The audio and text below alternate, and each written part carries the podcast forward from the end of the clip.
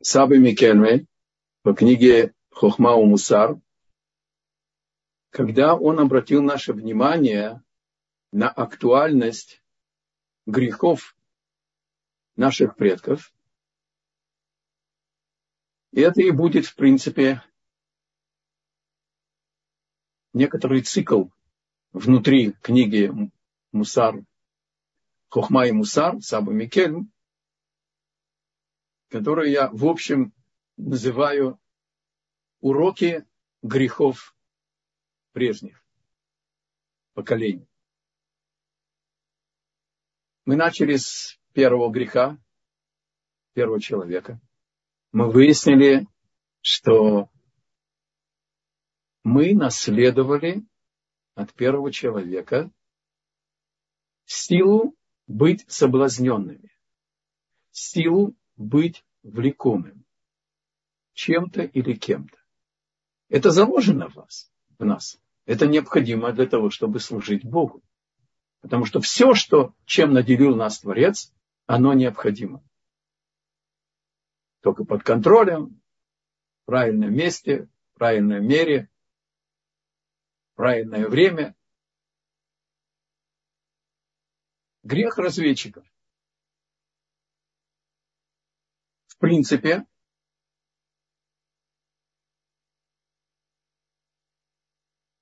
начнем с вопросов всех комментаторов. В Торе нет порядка временного. иногда события, которые были раньше э, описаны в какой-то полноте позже, а иногда наоборот. Поэтому не нужно нас, это не должно нас смущать. Мы недавно учили главную главу, которая говорит о грехе разведчиков, шлах И комментаторы задают следующий вопрос. Муше Рабейну в главе Шлах посылай. Бог обращается к Моше и говорит, посылай разведчиков по твоему усмотрению.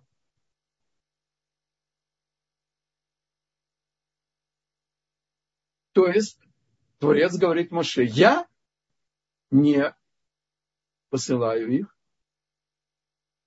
а ты, если ты хочешь, по своему усмотрению посылай.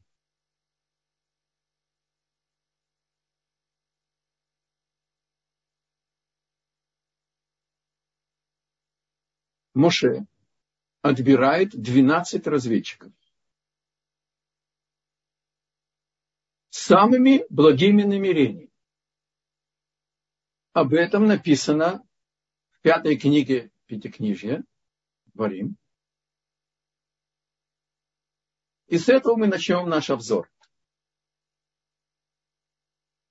Сефер Дворим, первая глава, 21 стих. А, еще временное, значит, э, первая глава, третий стих, сказано, и было, и вот в сороковом году, Моше Рабейну через 40 лет после греха разведчиков прощается с еврейским народом, потому что он не удостаивается ввести евреев в Эрот Израиль, землю Израиля, а это делает его ученик, его духовный наследник Иешуа Бенун. И он описывает новому поколению, которое не было ответственно перед небесным судом, или родились уже и после, или во время греха были еще детьми. И если обратить внимание на предупреждение, как бы благословение прощания, Мушера Бейну в принципе обращается к этому поколению. Потому что поколение, которое пошло за разведчиками и не поверило Творцу, оно в большинстве погибли. Поэтому Бог и задержал на 40 лет чтобы все бы удостоились наказания, что они не увидят этой земли, которую изменили, которые не удостоились. Но обратите внимание, Моше обращается к этому поколению через 40 лет и напоминает им, что на горе Синай Бог обратился к нам и сказал, смотри, я дал вам землю эту, те, кто знают святой язык. Все, что мы упомянем, упомянем землю эту или эту землю, имеется в виду понятие Хаарец. Тора пользуется еще именем земли до прихода евреев Эрец Кинаан, земля хананейская.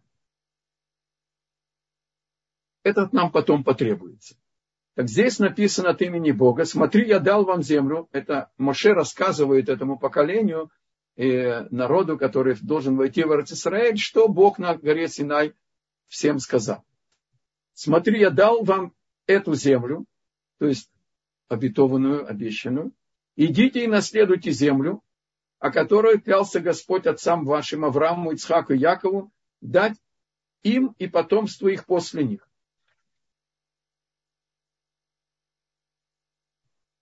Сефер Дворим, глава Дворим, первая глава, 21 стих до 25. Говорит Моше,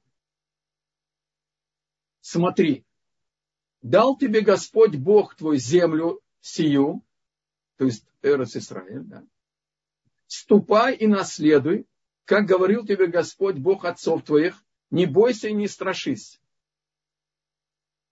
Но вы все подошли ко мне и сказали, пошлем людей перед собою, чтобы они разведали нам землю эту и расскажут нам о дороге, по которой будем в нее входить, и о городах, в которые мы войдем. И понравилось мне слово это, и взял я из вас двенадцать человек по одному человеку от колена. И они отправились и взошли на гору и дошли до долины Школя и разведали ее.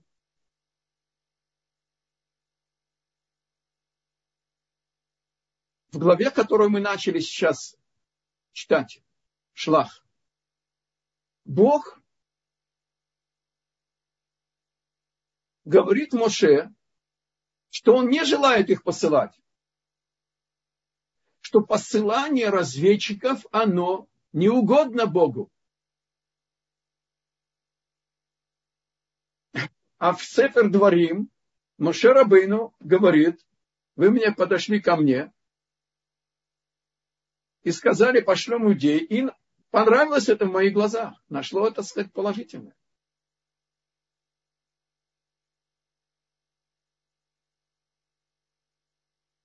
Что имели в виду евреи, когда подошли к Муше? Пошли людей перед собой, чтобы они разведали нам землю эту. Ты посылаешь нас, Бог посылает нас в страну, в которой мы никогда не были. Там похоронен Авраам, Ицхак и Яков, да. Иосиф, да. Но мы там никогда не были. Для чего? И расскажут нам о дороге, по которой будем входить и о городах, в которые мы войдем.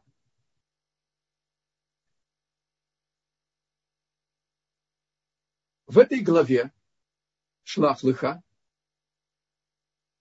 во вторе из книги Шмот написано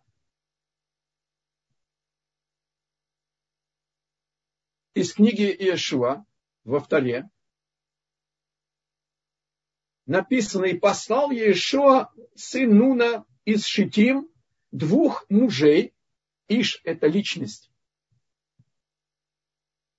Шнея Нашим, разведчиков тайно, сказав, идите, увидите эту страну и Иерихон. Еще одна цитата, а потом попробуем продолжить. Ответы на возражения и вопросы, которые комментаторы здесь поднимают. когда Моше Рабейну воюет с народами, находящимися на восточном берегу Иордана, и побеждает величайшей армии. И он посылает при завоевании восточного берега реки Орден и послал Моше разведать Яэзер.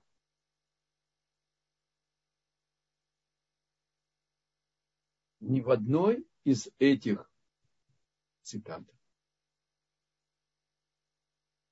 никто не был укорен Богом. И Бог не открылся ни Шоубинуну и сказал, посылай по своему усмотрению, а я не посылаю.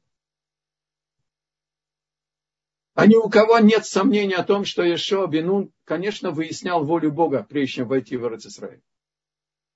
И понятно, что и Моше действует по воле Бога.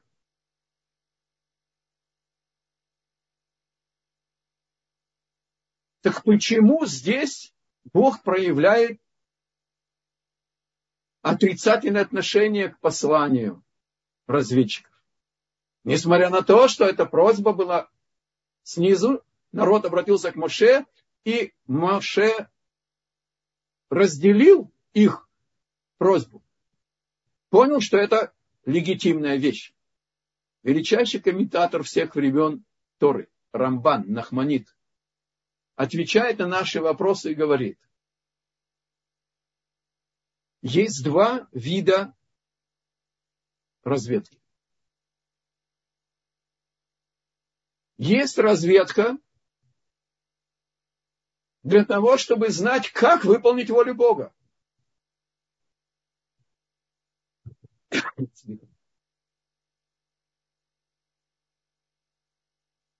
И это я подчеркнул в словах, как они говорили.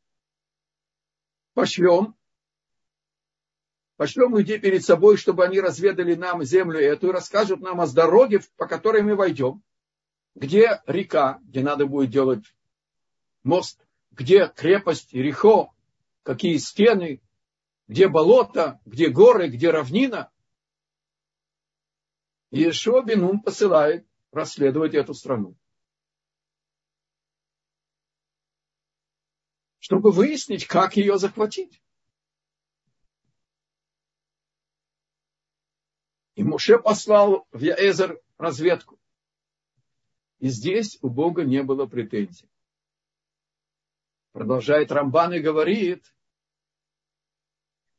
есть разведка с отрицательными намерениями, которая Богу не угодно. Богу не угодно, чтобы проверяли, а действительно ли эта земля текущая молоком и медом? А возможно ли это? И отсюда получается по Рамбану, что 12 глав колен, величайшие праведники, величайшие мудрецы того времени, у нас нет представления о уровне лидеров того поколения, которое Талмуд называет Дор-Деа, поколение знания, то есть поколение, которое получило от самого Творца часть знания, а потом через Моше Рабейну, на самом высоком и глубоком уровне понимания, которое мог постигнуть человек. А до греха Золотого Тельца, мы упоминали на прошлом уроке, они еще и не забывали Тору. Они вышли из власти Малаха Амавита, не стали бессмертными и вышли почти на уровень первого человека до греха. Если бы дослушали синайский семинар, как я говорю, все было бы по этому сценарию. Муше стал бы Машехом, и они бы доисправили то, что первый человек не успел, и вошли бы в седьмое значит, э, тысячелетие, то есть в грядущий мир.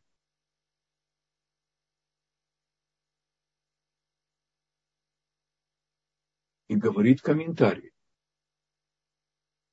что когда они пришли просить разведку, Они попросили разведать, как мы видели в начале урока, как выполнить волю Бога.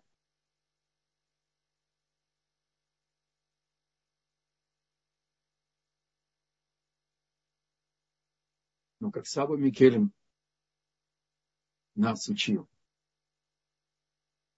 даже самый совершенный человек, помните пример с судьей, который потерял свою объективность, получив некую пользу от арендатора его поля, который привез ему продукты на день раньше. Нету никакой страховки. Даже у самого совершенного и возвышенного мудреца. Тем более это касается каждого из нас. А Бог знает помыслы сердец. И он понял, что они на своем уровне попали в ловушку своего совершенства. Как только человек попадает во власть своей гордыни, его ждет отрицательное начало. Чтобы сбросить его в гиену не задержать, не сбить с толку, не наказать, уничтожить.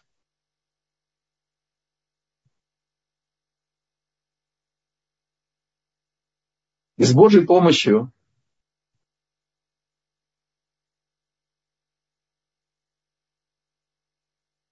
я хочу познакомиться с вами своим открытием. Мне кажется, что в непосредственном тексте этой главы Шлах находится основание Рамбана о двух посланиях.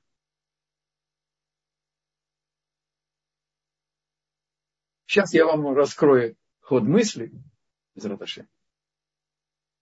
И здесь нам нужно взять этот ключик, на который я намекал в начале урока. Есть понятие в Торе Хаарец. Хаарец, то есть известная, обещанная, обетованная земля. Эрец Исраиль. И пойдем медленно, я просто пока построю с вами, пройду с вами, пока построен был этот кидуш. Итак, Творец знает намерения поколения глав колен, 12 колен. Посмотрите, на каком уровне испытывается человек.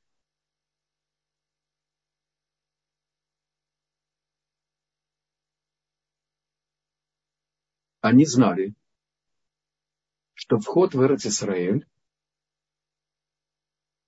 Бог поменяет управление миром. При выходе из Египта Бог перевел управление мира с управления десяти речений, сказал и стало, на управление десяти заповедей. Когда Бог связал часть своей воли, часть своих воздействий на мир, связал его с нашим выбором. Поставил как бы между собой и миром еврейский народ. А для того, чтобы бесконечное проявлялось в конечном, нужно место. Этим местом был выбран Эрот Исраэль. Сердце этого места Иерусалим. Сердце Иерусалима храмовая гора. Сердце храмовой горы храм. Сердце храма это Кодыш Кодыши. Святая святых. И один человек, Коин Гадоль, раз в году, Йома Кипурим, входил, и через него Бог давал жизненную силу на целое, целому творению, всему творению на целый год.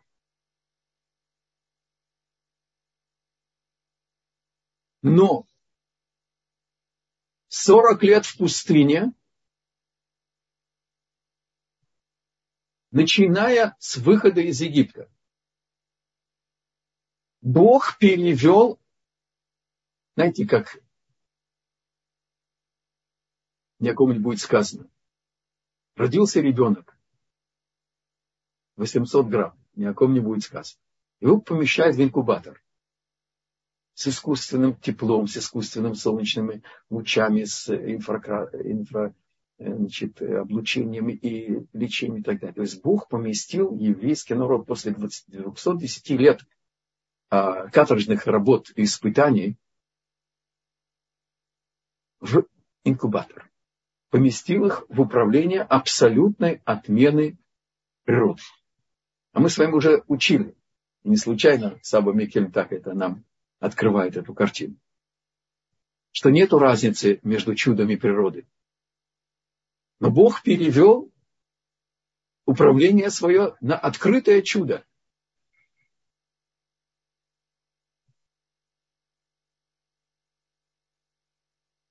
И когда они подошли к Эрцисраэлю, гордыня этих двенадцати величайших лидеров. Наси Шевет, президент колена, повторяю, это был лидер по всем параметрам. И праведник, и обладали пророческим э, восприятием действительности и мудростью.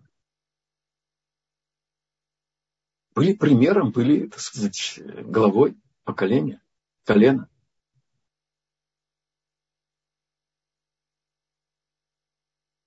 И тогда их гордыня ловит на том, что вход в Эрцисраэль – это спуск. Быть на уровне надприродного управления, и чтобы с тобой шел постоянно колодец, и чтобы облако закрывало, защищало тебя от зноя, и скорпионы, и ядовитые змеи, никто нас не трогали. Божественное присутствие шхина, которое символизировалось облаком, сглаживало ущелья, сравнивало вершины. А здесь надо будет начать пахать и сеять и жать, и строить, и воевать.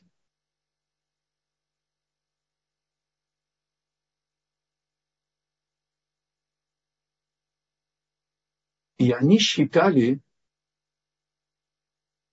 что нужно воспрепятствовать, чтобы они вошли, чтобы они не спускались. Они хотели оставить еврейский народ на уровне более высоком. не подозревая, что они уже потеряли свою объективность. Потому что прежнее знание лишило их объективного восприятия действительности.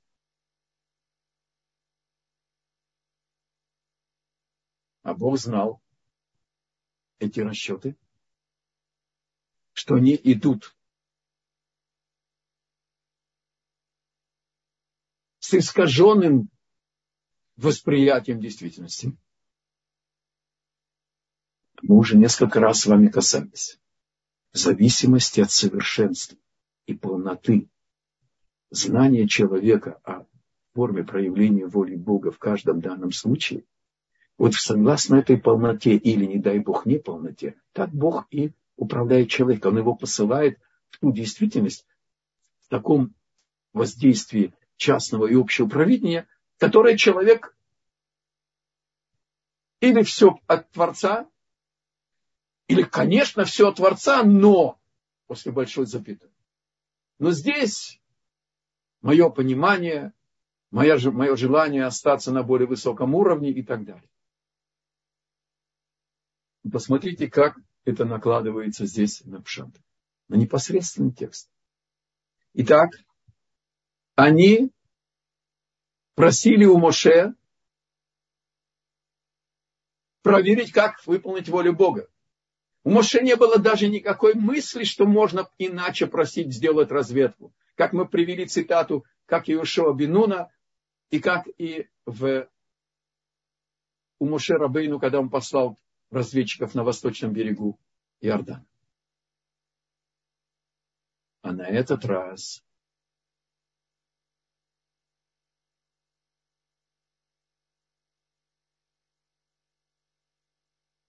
Бог посылает их.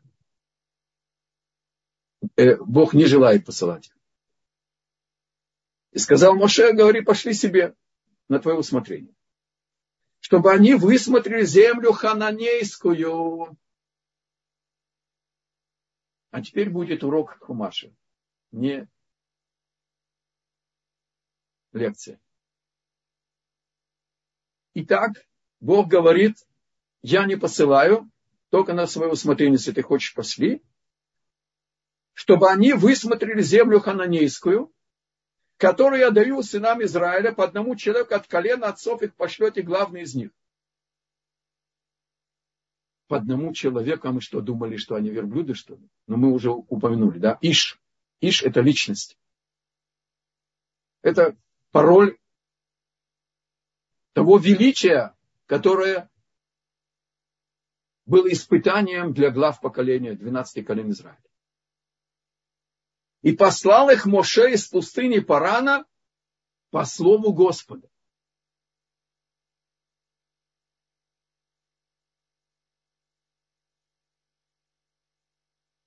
Значит, по слову Господа. Раньше величайший комментатор Торы, есть в Талмуде, э, в Ешеве такая шутка. Как Раши мог учить устную Тору без Раши? Да, сегодня и главы наших поколений не могут учить э, Талмуд без Раши. В любом случае, он говорит, что Моше, поскольку, поскольку Бог позволил ему по своему усмотрению послать, так он, это называется по слову Бога. Но даже с нашим скромным пониманием Торы чувствуется, что комментарий сложный, трудный.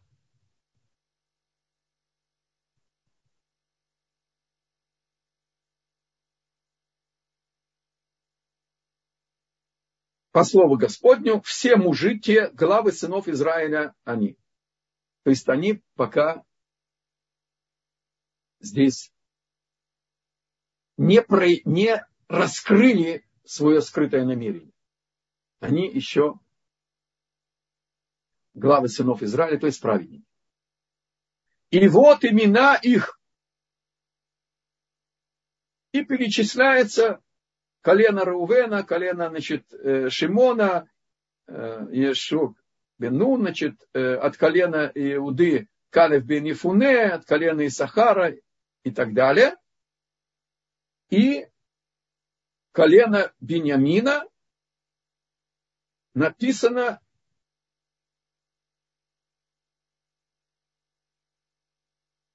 не колено Беньямина, колено Ефраима, Гошея Бин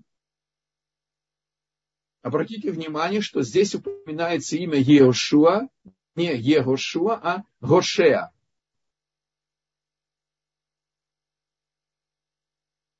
Хорошо. Обратите внимание, написано, значит, мы находимся в Парашат Шлах, э, первая глава, и мы идем по началу главы.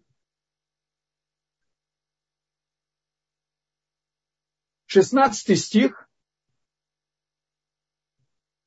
Вот имена мужей, которых послал Моше высмотреть известную землю. Хаарец. Одну минутку.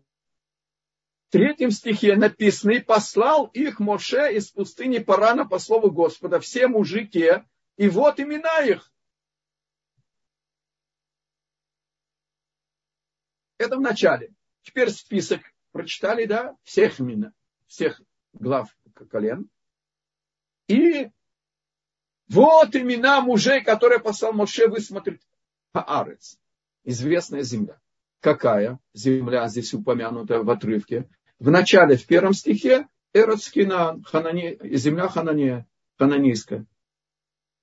Так по грамматике. Гаарец, то есть упомянутое выше, выше написано, пошли, чтобы они высмотрели землю хананейскую. И продолжается этот стих.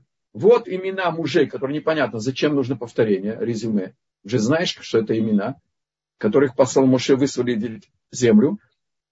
Хорошо, эту землю написано раньше, тоже непонятно, но и назвал Моше Гоше Бенун Иешуа. Именно в этом стихе, вроде бы лишнем в начале, Моше Рабейну меняет имя Гошея на Ешуа, добавляет букву Юд, Егошуа. Почему не во время списка? Почему не, значит, восьмой стих от колена Ефраима Оше Бенун. Вот здесь бы, было бы реально исправить, потому что Моше изменил ему имя, чтобы защитить его от злого, злословия на Эрец Исраэль. Потому что когда ты окружен такими величайшими мудрецами и праведниками, и они, оказываются, грешат, то это влияет. Находишься в среде, и это влияет. Так он дал ему защиту, букву Ют. Итак, мы знаем, кого послал. Мы не понимаем, почему сказано еще раз, и вот имена мужей, которых послал Моше выследить землю хананейскую. И мы не понимаем, почему здесь меняется имя, а не в списке. 17 стих. И послал их Моше высмотреть землю хананейскую.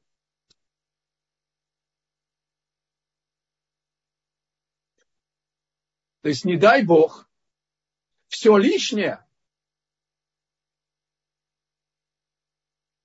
даже если можно как-то объяснить, что все-таки резюме делается вот эти имена, не какие-то другие, никто не присоединился и так далее. И что Гаарец это та, которая упомянута в начале. Но теперь я уже совершенно ясно знаю, кого послал. Я знаю совершенно ясно, куда послал. Осталось непонятно, почему он здесь меняет имя, а не в списке. Ну, продолжение. И послал их, Моше, 17 стих, высмотреть землю хананейскую. И сказал им, поднимитесь вот на юг и взойдите на гору и осмотрите землю, какова она, и народ, живущий на ней, силен ли он или слаб, малочисленный ли он или многочисленный, какова земля, в которой он живет, или чернозем украинский, или австралийский, и так далее. И какова земля, хороша ли или худа, и какие города, в которых они живут, они в крепостях, с крепостными стенами и так далее.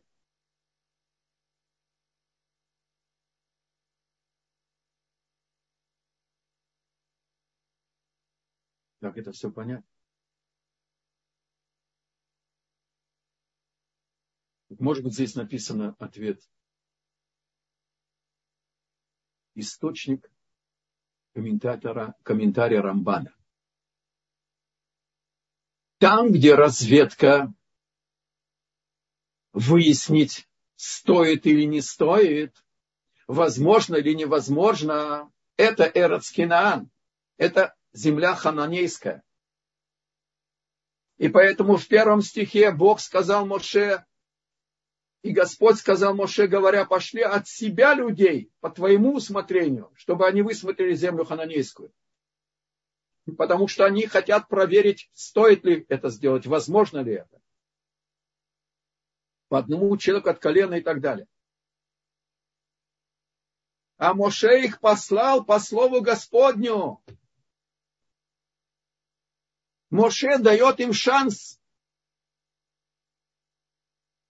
Как он потом через 40 лет перед, перед прощанием с еврейским народом, когда они входят в Израиль, он остается здесь. Что понравилось ему их предложение, проверить, как войти. Так и сейчас он посылает их по слову Бога. Напоминаю, сейчас то, что мы учим, это мой комментарий, здесь можно спорить, возражать и так далее. До сих пор мы говорили о комментариях значит, Рамбана и других. И теперь, и послал их Моше из пустыни по слову Господню, все эти решима, но они продолжают идти со своим намерением. И тогда Моше Тора еще раз повторяет и говорит, вот и послал Моше и назвал, вот имена мужей, которых послал Моше выследить Гаарец, обетованную, обещанную землю. Гаарец это Эрец Исраэль. Теперь понятно, почему это не повторение. И теперь понятно, что именно здесь он меняет имя Гоше Бину на Иешуа. Потому что это послание выяснить, как выполнить волю Бога.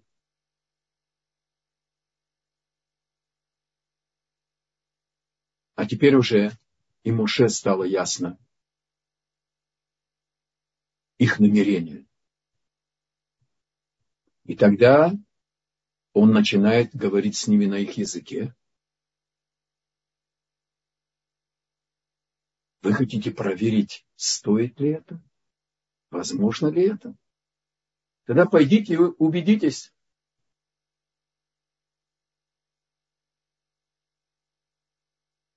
Они идут. И что они говорят?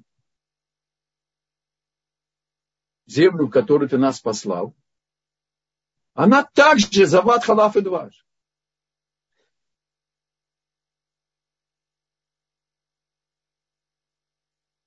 То есть они свидетельствуют, что то, что Бог обещал, что это земля, текущая молоком и медом, это оказывается верно. И по одному комментарию они привели, привели, э, свиде, привезли, принесли свидетельство.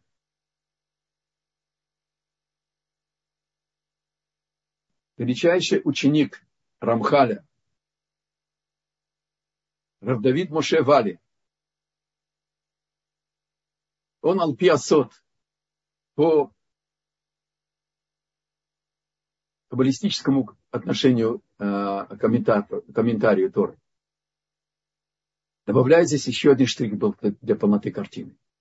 Он говорит, что они должны были бы увидеть, что если грешники, идолопоклонники, которые живут на этой стране, удостаиваются таких чудес, такого благополучия, такого плодородия. Тем более, если там будет жить народ по воле Бога. Это было им испытанием, чтобы они увидели, и он прямо, здесь все-таки нужно знать иврит, но а, а, он говорит, что не выглядите, не разведайте, а увидьте, откройте ваши глаза.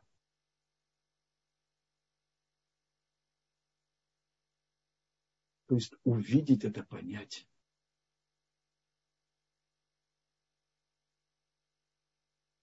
Увидеть это комплексное восприятие действительности.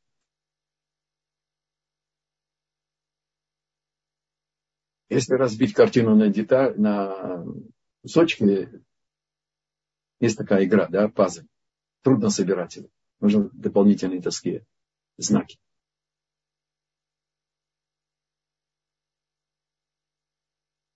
Звуковое восприятие информации требует дискретности.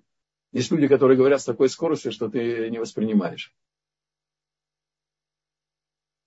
Если запустить э, с большой скоростью Шаляпина, мы услышим Левшицайте. Я из Литвы просто это незабываемые воспоминания, когда я вошел в Вильнюсе на концерт с моим папой покойным. Я замер и сказал, папа, а в зале было около трехсот зрителей. Сказал, папа, это все евреи? Я первый раз в жизни видел 300 евреев. Так если мы запустим пластинку, если кто помнит, что это такое, Шаляпина, с большой скоростью мы получим голос Лейшицайте.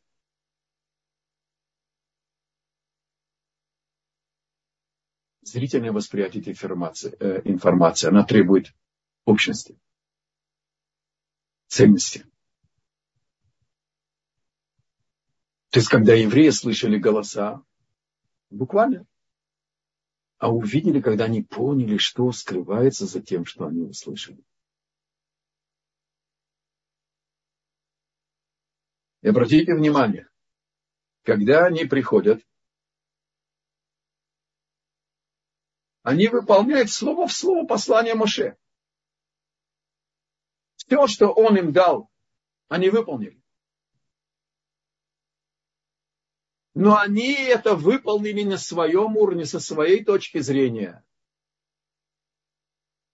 И от себя добавили. Как я сейчас обратил ваше внимание. Гам зават гам зават халаф удваш. И они не называют, нету ни одного места, где разведчики упоминают слово Хаарец. Говорят, страну, которую ты послал нас выведать, она такая и такая. И вот свидетельство. а Калев бен Ефуне и Иешуа, что они говорят? Они обращаются к народу. Во-первых, когда они первый раз э, значит, добавили, что все верно, земля, текущая молоко, также текущая молоком и медом, но невозможно ее взять. Там великаны, неприступные э, стены и так далее. Напомним, еврейский народ 210 лет был в рабстве. Мы вышли только с легким оружием. У нас не было никакого военного опыта, никаких стенобитных машин, ни слонов, понимаете, из Индии, ни конницы из Саудовской Аравии. Мы должны были войти на более высокий уровень, когда надо сочетать вкалывание с полнотой веры, что от твоего вкалывания ничего не зависит. Только просто это путь исправления греха первого человека. Сейчас мы еще к этому вернемся. И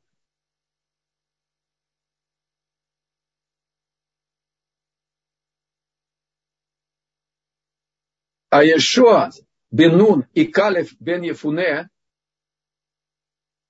из обозревавших Гаарец. Они шли выяснять, как выполнить волю Бога. Они вообще ничего не говорят о качестве земли. Земля, которую мы проходили для обозрения, земля это очень-очень хороша. А ТОВ это соответствует конечной цели. Вот о чем они говорят. И что Возможно, мы преуспеем с Божьей помощью. Есть еще интересная деталь. Это мы сейчас возьмем классические комментаторы, комментарии, что они начали э, с юга, и они э, пошли в направлении Хеврона, а пришел в Хеврон только Калев бен Ефуне. Классический комментарий говорит, что они не пришли.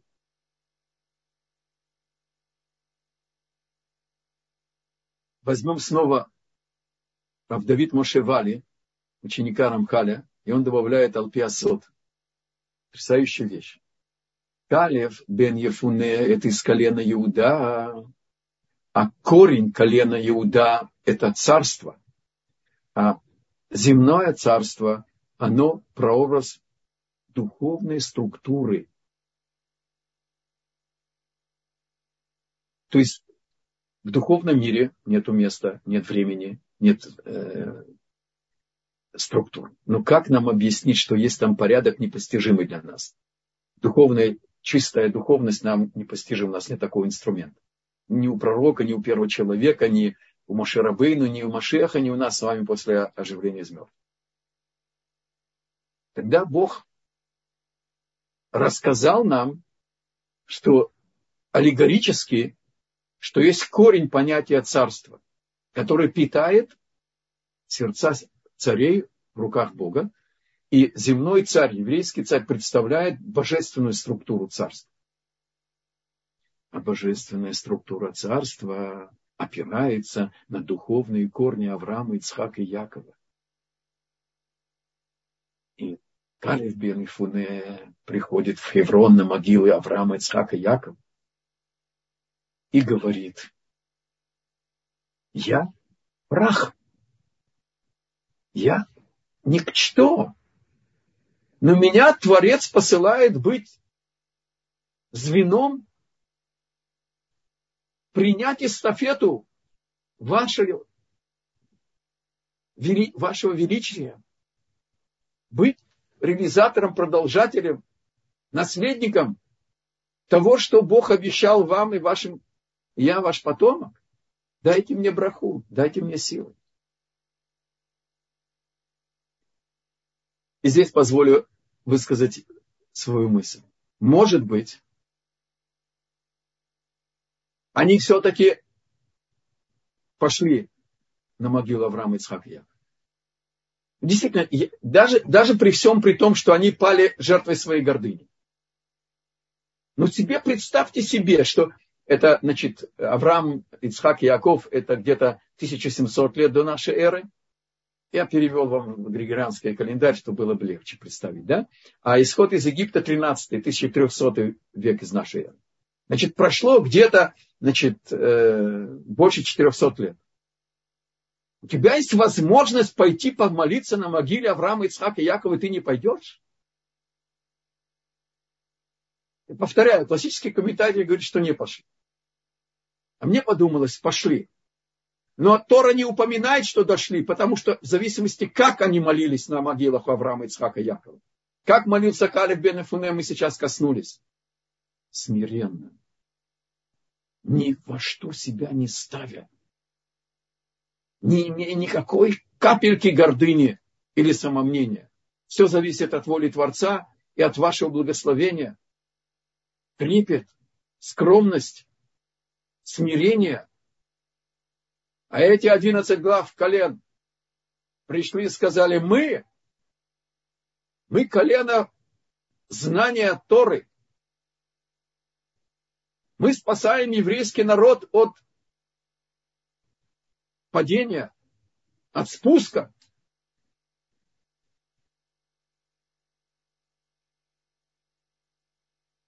Дайте нам браху, чтобы мы преуспели.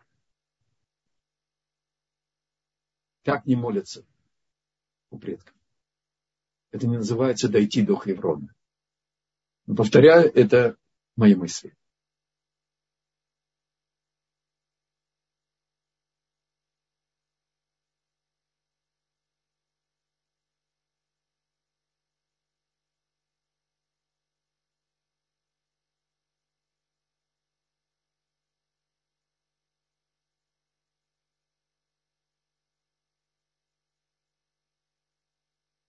И завершает Моше и говорит.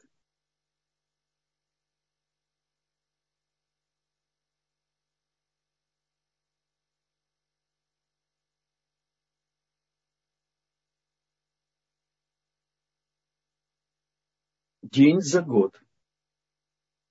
Э, э, год за день, год за день я наказываю их. И все поколение, которое разведчиков, оно было умерло. И мы несем до сих пор следы влияния отрицательного начала на наши души. И грех золотого тельца, и грех разведчиков.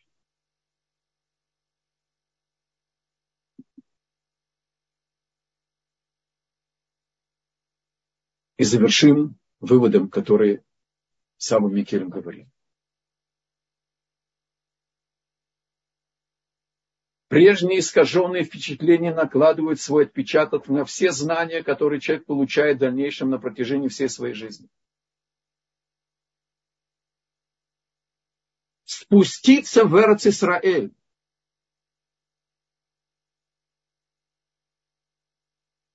Если бы мы бы выдержали этот подъем, мы должны были просто пройтись, правда, вооруженные – пройтись по Рец Исраэль. Но мы не выполнили до хвостика вьют указания Бога, как себя вести при захвате Израиля. Еще на первом этапе мы были на уровне, как мы захватили Иерихон. Трубение в шафар. Целую неделю по одному кругу, а в шаббат семь раз и расступили стеночки. Внешняя стена вовне, а внутренняя вовнутрь. Распались вот так. А стены были где-то три с половиной метра и толщиной где-то полтора-два метра. Ну и теперь, если они упали, то еще тебе, значит, есть стена там три метра. Они еще опустились под землю, чтобы мы вошли бы гладненько. Но как только евреи начали мудрить, начинается спуск. Мы пережили советское изгнание. И каждый из нас имеет в себе это влияние. И надо набраться мужества, проверить. Когда мы уже обращаемся к воле Бога, обращаемся к мудрецам, обращаемся к Аллахе, но у нас есть запятая, и есть вещи, которые мы продолжаем по инерции и в воспитании, и в отношении к мере, э, месту денег и зарплаты, и беспокойство о завтрашнем дне. Без бумажки ты букашка, а с, букашкой, а с бумажкой человек. И волнение за разные, так сказать, события, когда этот поток информации отодвигает божественное провидение и наше знание, что все от него. И что у нас есть внутренняя опора. И человек должен научиться контролировать, контролировать свои прежние мысли, взять их под контроль, под власть,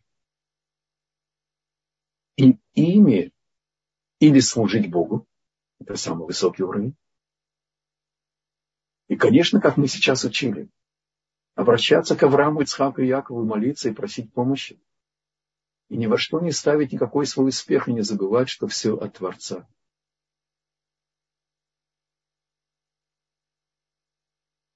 И завершим. Мы это говорим на ночь, да? Лишь ласха кивити Ашем Кивите Ашем Нишватха, Ашем Нишватха Кивите. Мы как бы переставляем, значит, э,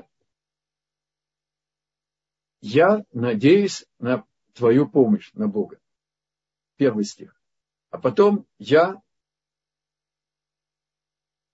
на твою помощь, Бог, надеюсь. А потом на твою помощь я надеюсь. То есть на твою, на помощь Бога. И учителя Мусара говорят, как уголок практического совета, да? Надо поставить Творца на первое место.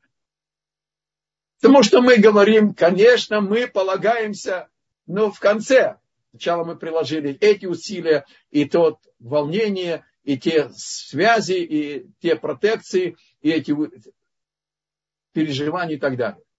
А потом это движется ближе но направлено сделать с самого начала, включить, что все от него. И все вкалывания, все прилагания усилий, они путь исправления греха первого человека. Должен вкалывать в поте ладони, но приписывать результат только Творцу. Даже гениальность нашей мысли, открытие, э, риск, успех, таланты, знания, все, все от него. Все от них. И мы с вами, в принципе, находимся 50, 49-50 урок по книге э, Саба Микель. И я хочу действительно остановиться на нескольких э, уроках грехов особых. И я надеюсь, с Божьей помощью мы рассмотрим по порядку грех Короха, грех Билама и Балака. И верность Пинхаса – это, так сказать, в ближайшем будущем без Раташин. Спасибо за внимание. Наше время закончилось. И... Спасибо большое, Равшиман. Здесь приходит много слов благодарности в чат за ваш урок. И здесь есть такой вопрос. Одну минутку.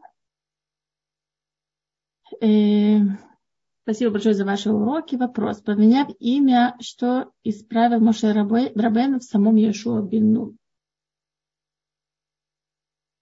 Не понял вопроса. Поменяв имя, что исправил Моше Рабейну в самом Йошуа Бинну? Во-первых, э, буква Юд а, – это а, первая буква а, управления милосердия. Это 13 видов милосердия.